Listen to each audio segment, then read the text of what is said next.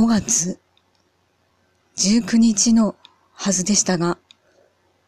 寝落ちです、昨日の夜は。ということで今は5月の20日の朝になるでしょうか。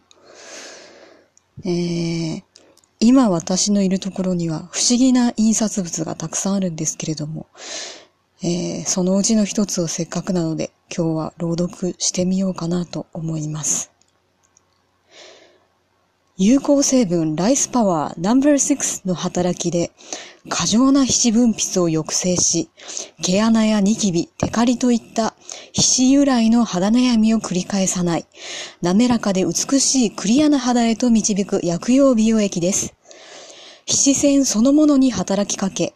肌の水分量は保ったまま過剰な皮脂分泌のみを抑制します。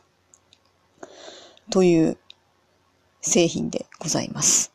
試供品があるんですけど、これ2年前のなんですけれども、どうなるのでしょうか？ちょっと試してみようかしら。